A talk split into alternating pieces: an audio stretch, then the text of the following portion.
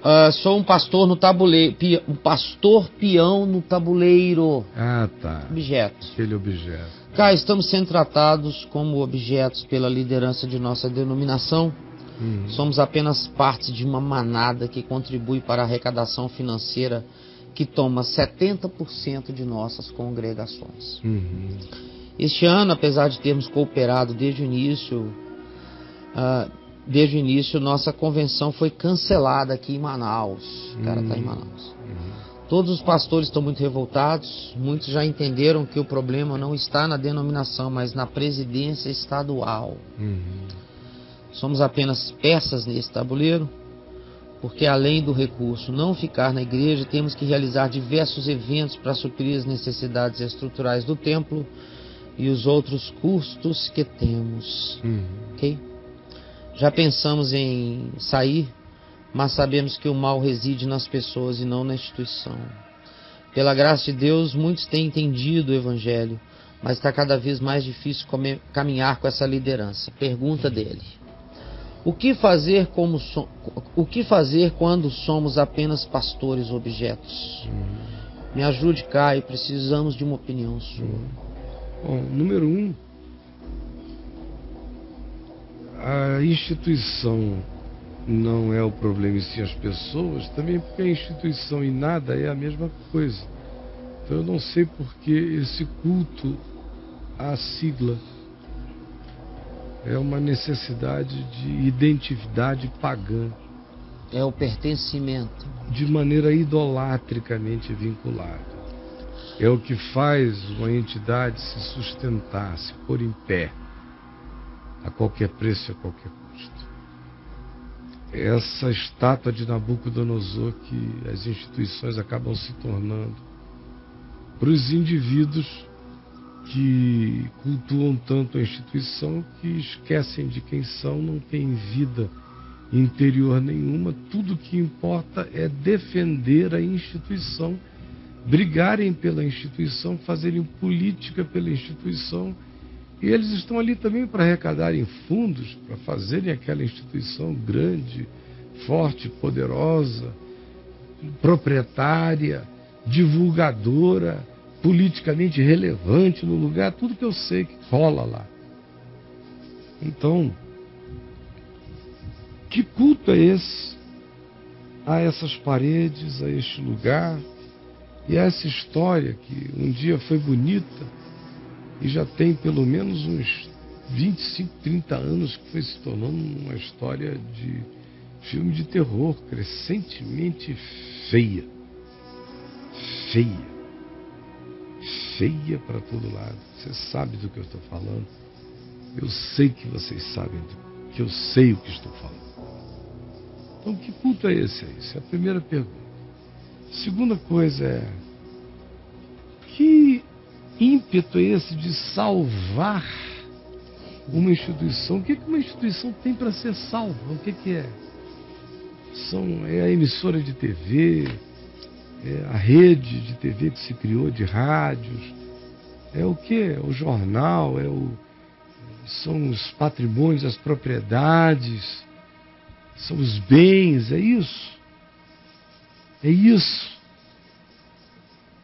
é a questão imobiliária. Porque, fora isso, esses objetos que não deveriam nunca ter sido adquiridos, deveriam ter sido usados, mas ninguém tem que ser dono de propriedades imensas, de veículos e coisas poderosas para ser gente de representação da importância de Deus no planeta. Tudo isso é falácia, todos vocês já sabem que não tem nenhum significado. Mas será que continua ainda o culto à instituição como proprietária de tantas coisas? Somente isso justificaria esse apego a essa estada. Terceira pergunta que vocês deveriam fazer é: no caso de vocês mudarem a presidência, como é que vocês acham que mudariam a presidência de uma coisa mafiosa como essa? Hein? E se mudar esse presidente, vocês acham que trocar a presidência vai mudar alguma coisa? É isso?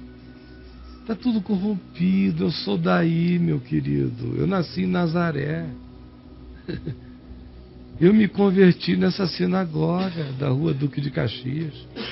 Em julho de 73, quando o pastor Alcibiades era pastor aí. E essa era uma igreja de oração, jejum, piedade, quebrantamento e coisas lindas do Espírito Santo.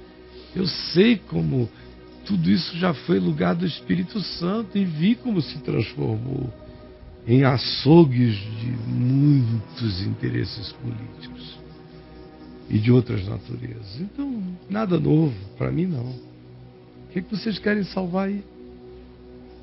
Por que, é que vocês não se salvam disso? Por que, é que vocês não deixam esse Egito e caminham leves?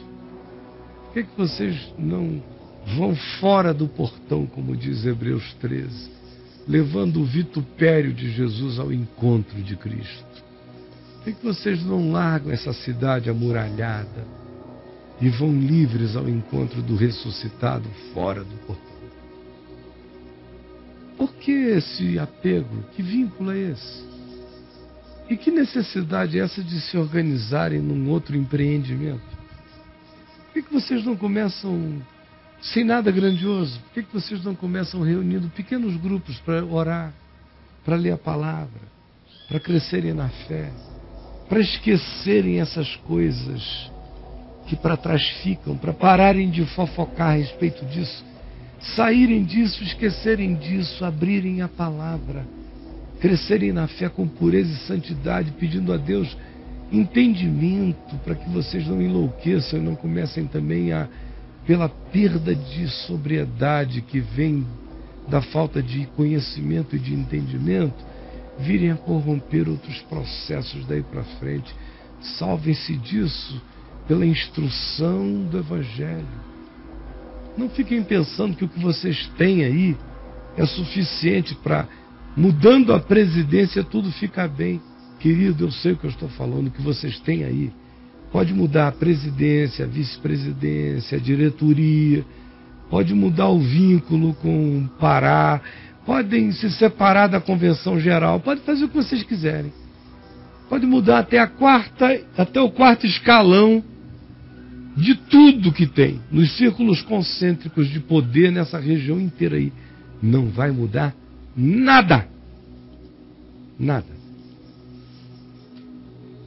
vai virar Síria. A tendência Síria. de vocês aí é se transformar em Síria.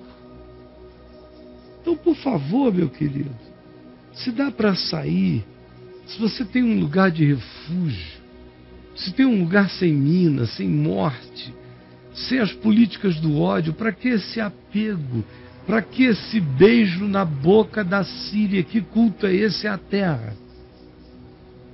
Por que, que você não prefere sair para um lugar de paz, em busca de descanso? Do que originalmente vocês nem sabem ainda o que é, porque você já se converteu com coisas corrompidas. O melhor que vocês já provaram aí dentro dessa igreja, historicamente falando, o melhor aconteceu antes do pastor Alcibiades e no tempo do pastor Alcibiades. Depois disso, vocês só foram provando o pior até chegar nesse estado caótico. Então, quem se converteu de 35 anos para cá, já não viu como era. Já nem sabe, está ouvindo ecos. Não viu nada. Já cresceu viciado no que não é. Só que é o menos ruim, porque está ficando insuportável.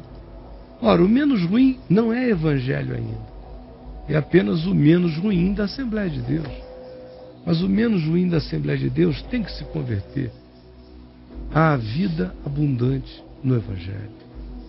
Por que, que vocês não saltam por cima disso tudo e caem direto no colo do Evangelho para crescerem na palavra? Sem essa fantasmagoria à qual vocês estão oprimidos e por ela vinculados mesmo se tudo mudasse, vocês se transformariam logo e rapidamente nos orgulhosos heróis da mudança. E a carnalidade que está presente, porque quando a gente entendeu muito o Evangelho e o pratica com consciência, a carnalidade ainda brota. Imagina quando a gente pensa que Evangelho é apenas doutrinação da igreja, do melhor desse ensino, mas que ainda é algo produzido no laboratório AD pentecostal de ser, consumido por vocês. Mas não é Evangelho ainda. Evangelho você vai ter que encontrar numa viagem sua com Jesus. Cada um de vocês com Jesus. Vocês só estão persuadidos que não dá mais. Mas vocês querem fazer um retrocesso de uma pequena reforma, não de uma regeneração geral da consciência, voltando à essência do que seja Evangelho, não ao menos ruim da Assembleia de Deus. É a minha sincera e honesta opinião mesmo. Entendeu, meu amigo querido? com todo o coração, não me leve a mal. E aí? A alternativa seria sair disso e ir iniciar um novo ministério na simplicidade do Evangelho, servindo a nossa própria geração?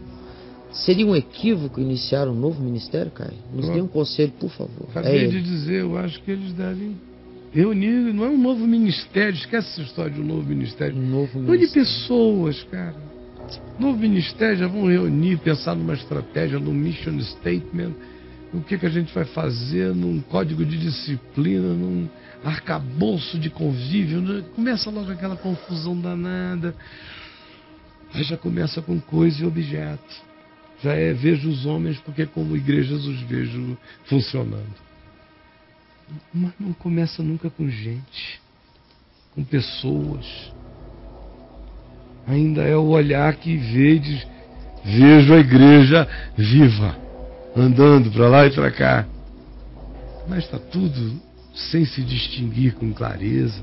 Está faltando essa unção do entendimento do Evangelho.